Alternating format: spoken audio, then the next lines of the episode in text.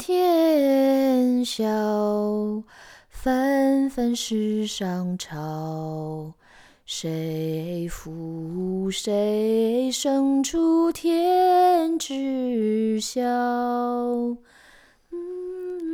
Bonjour à tous, euh, chers auditeurs, bienvenue sur euh, Ryanair. Aujourd'hui, un abécédaire chinois, la Chine de A à Z. 中国从 A 到 Z，呃，木杰 David。 Donc avec, euh, comme le disait Jay, avec David et Jay. Euh, comme à chaque fois, nous allons lancer la, la grande roue qui va désigner euh, de manière aléatoire la, la lettre de l'abécédaire. Attention.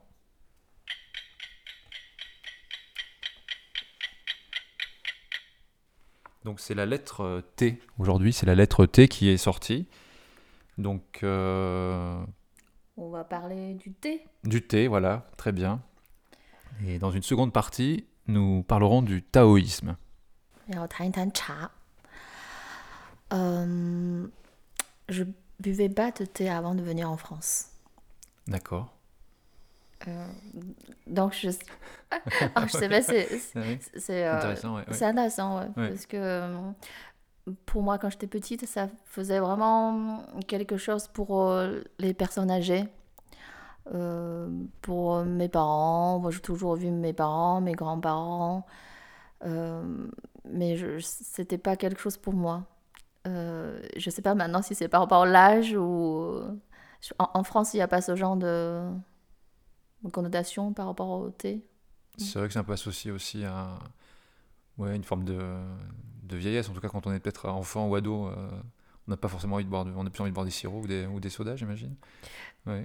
Ouais, mais c'est marrant, mon enfant, enfin mon, mon, mon fils, euh, lui, veut boire, boire du thé. Donc euh, peut-être il tient ça, des Chinois, certainement.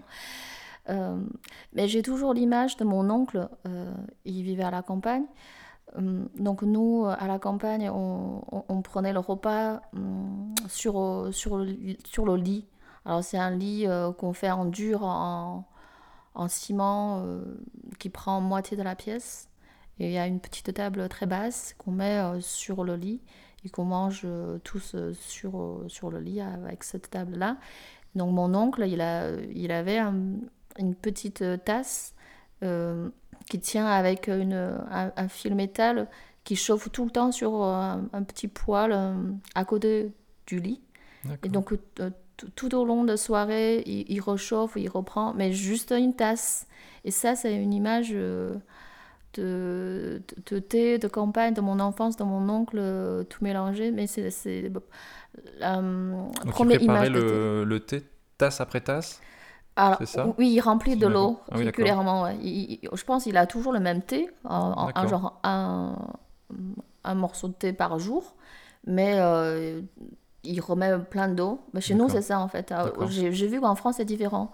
Où vous prenez une tasse et après vous jetez. enfin, vous- Mm, mm. Nous, c'est euh, plein de fois. Tu remplis de l'eau, tu. Tu laves le thé en fait, et il est, il est, il est de plus en plus dilué, c'est ça? Euh, oui, parce qu'au au début, tu prends le thé euh, un peu savoureux, on va dire. Oui, d'accord. ouais. Et après, petit à petit, tu, tu, tu prends d'autres. euh, Oui, tu vois de l'eau chaude à la fin un petit peu, c'est ça?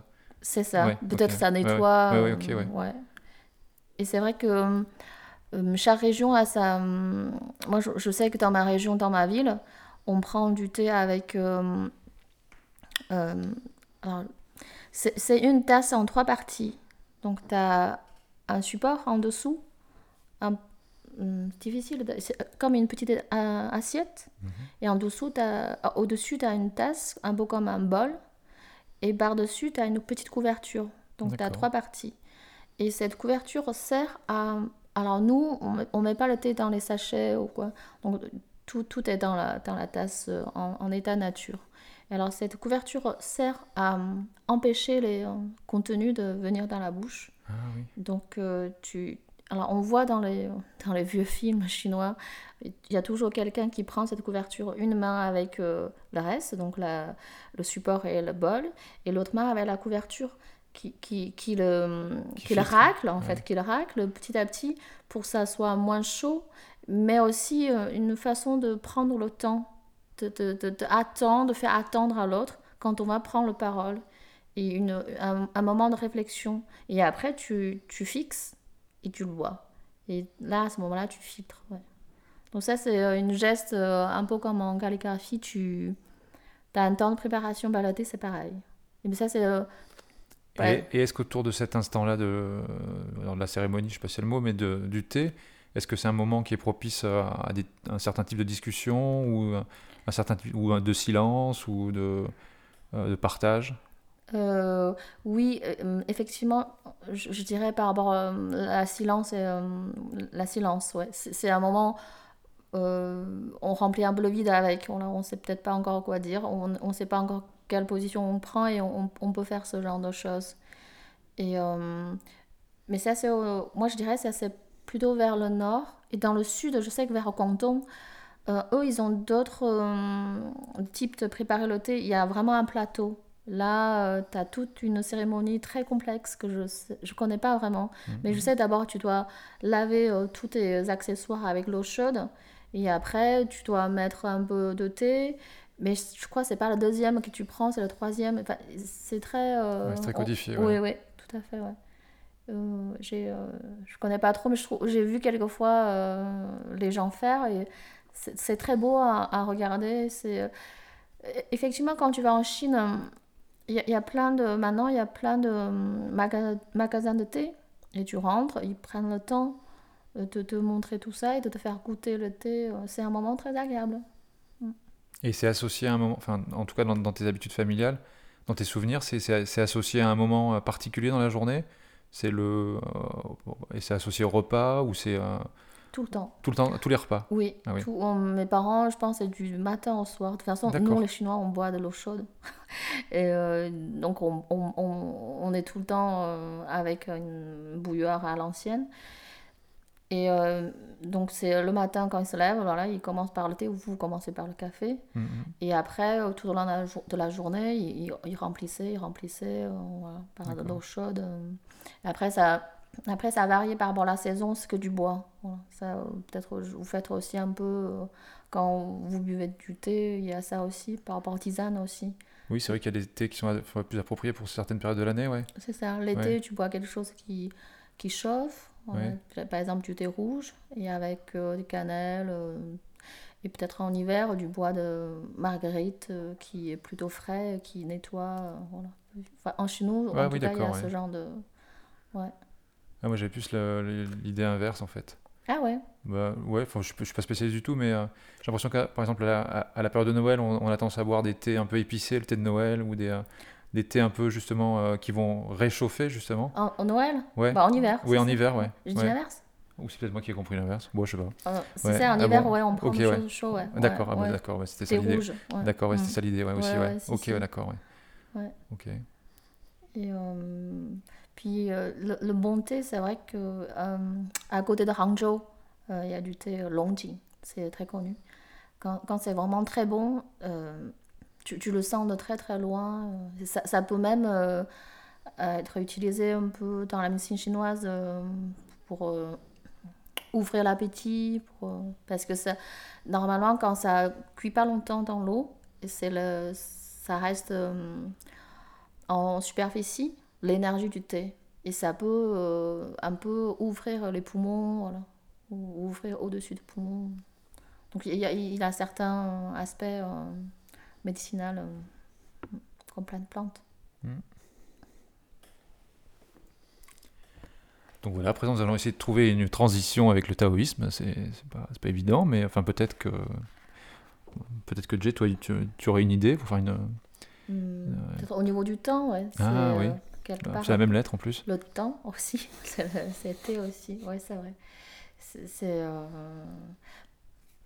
Alors, je. je, je- Euh, c'est pas évident de parler de taoïsme. hein. C'est un Oui, comme ça, sujet euh, très ouais, très vaste. ouais. ouais, ouais. Est-ce que tu voudrais bien nous lire euh, quelque chose euh, oui, bah, oui, avec plaisir. de Alors, Tao euh, Voilà, donc c'est un, voilà, l'édition bilingue, le canon de la voix et de la vertu, donc Tao Te Ching, enfin Tao Te Ching, voilà. Tao Te Ching. Alors voilà, chapitre 55.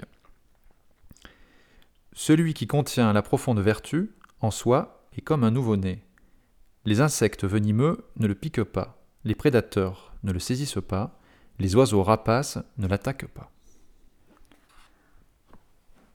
含得之后，比喻赤子，毒虫不蛰，猛兽不惧，绝鸟不搏。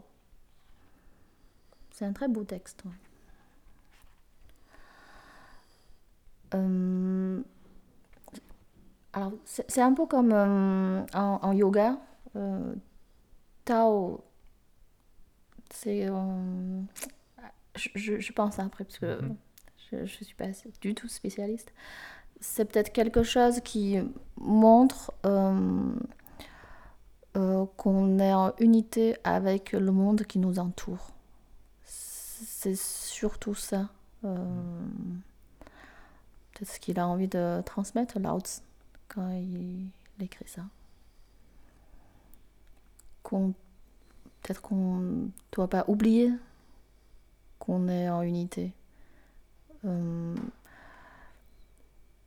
parce que quelque part, il décrit, alors quand il dit Chizi,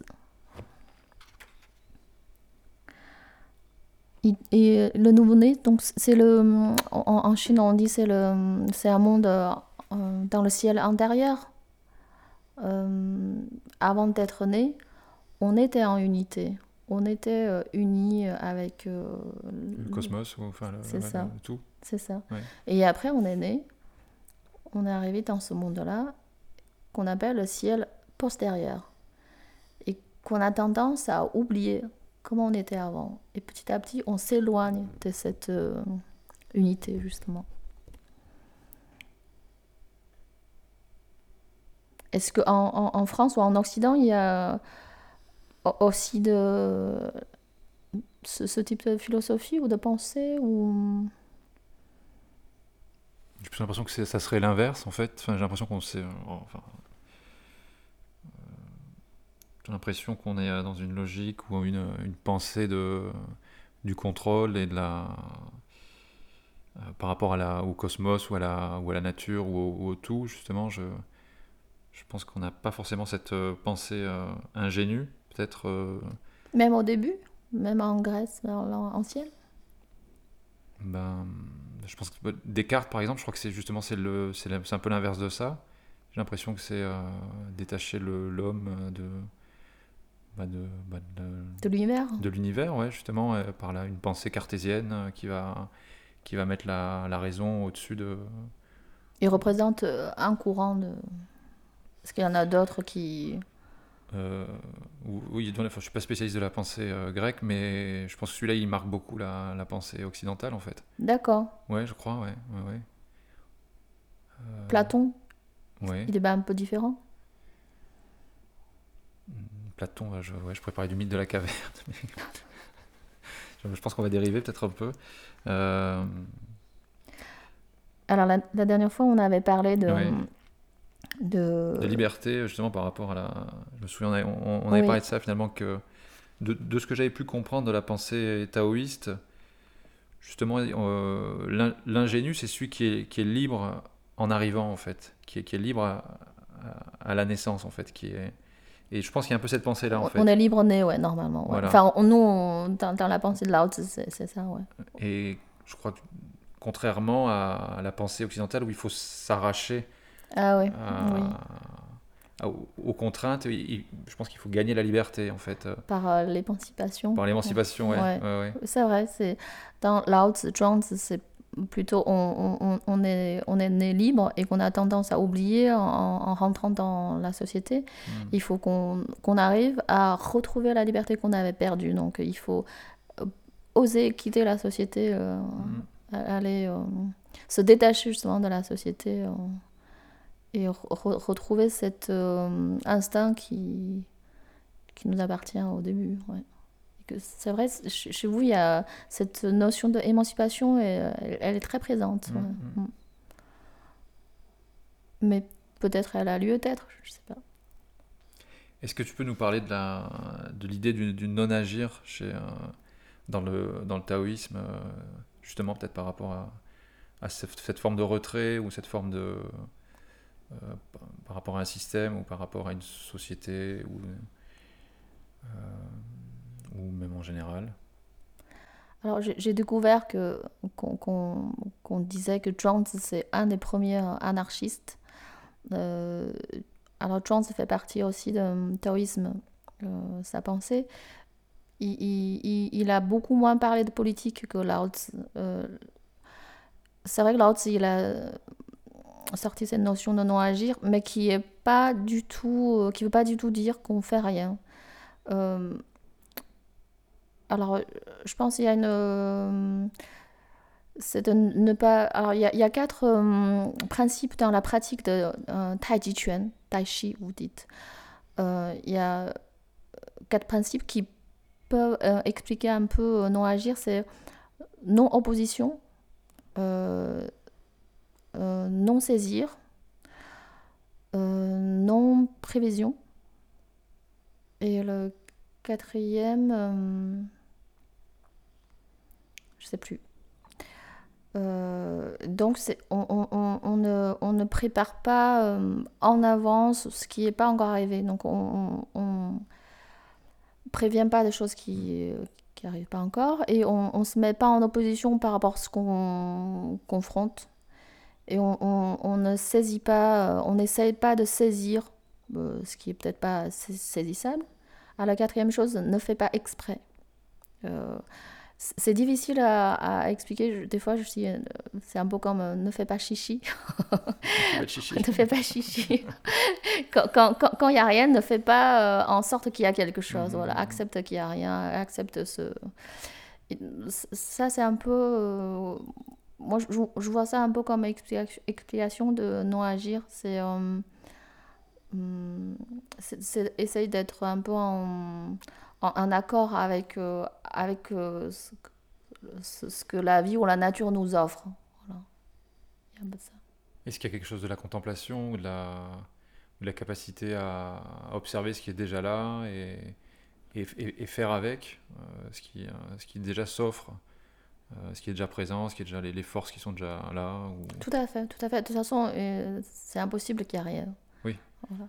Donc, pour, pour rien, pour avoir rien, il faut avoir avoir d'abord. Donc, euh, c'est sûr, il y a déjà quelque chose. Donc, il, faut juste être euh, justement dans ce état de ciel antérieur pour pouvoir l'observer, pour, euh, pour pouvoir remarquer.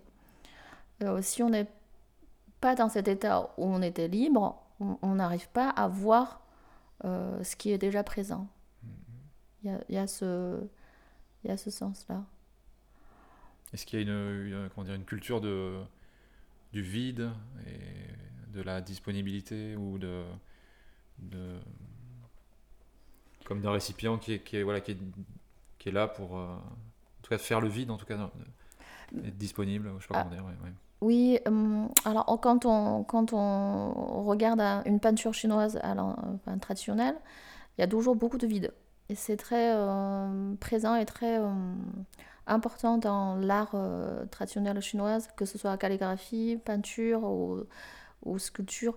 Il y a toujours euh, plein de vides. Il y a un nom, ça s'appelle Liu Bai. Euh, quand tu écris une lettre pareille, tu, tu dois toujours penser laisser blanc, laisser blanc, laisser vide, pour justement qu'il y, y, ait la place, peut-être pour la pensée, pour l'imagination, ça, c'est euh, visuel.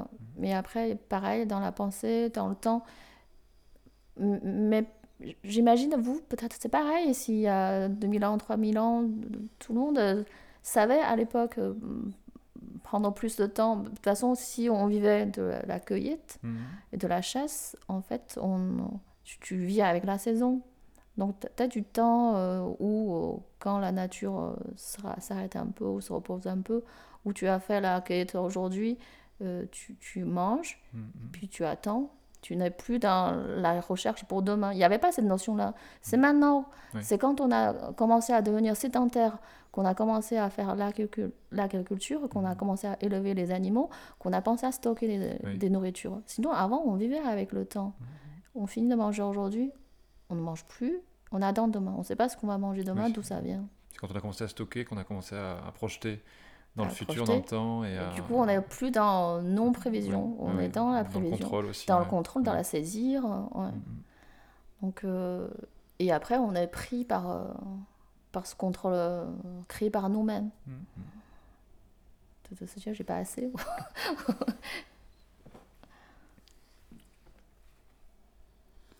Donc pour, euh, pour continuer un peu, euh, je, pour relancer on va dire. Ses os sont fragiles et ses tendons souples, mais ses poings sont fermes.